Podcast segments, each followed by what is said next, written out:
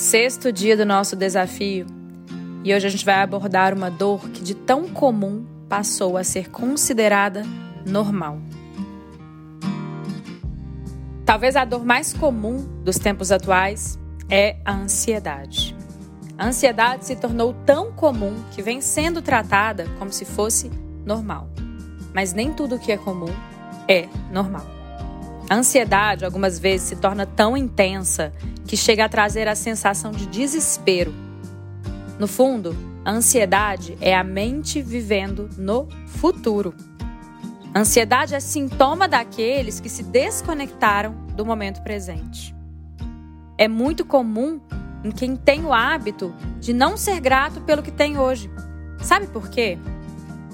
Quem não é grato pelo que tem hoje vive buscando a felicidade no que vai conquistar amanhã. É comum também em quem tem medo das próprias emoções e se desespera ao constatar as incertezas que o futuro nos reserva. Então, por saber que o futuro é incerto e por temer muito se perder nas próprias emoções diante do que pode acontecer, muitas pessoas entram em pânico e se percebem extremamente ansiosas, extremamente preocupadas com o amanhã.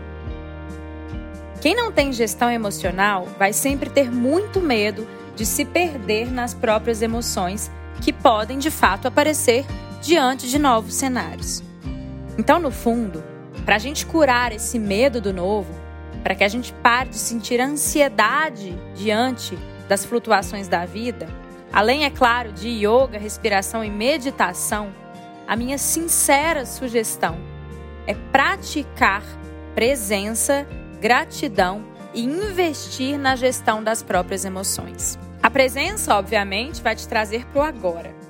A gratidão vai te lembrar de ser grato pelo que você já tem e vai impedir a armadilha de projetar a sua felicidade naquilo que você ainda tem por conquistar.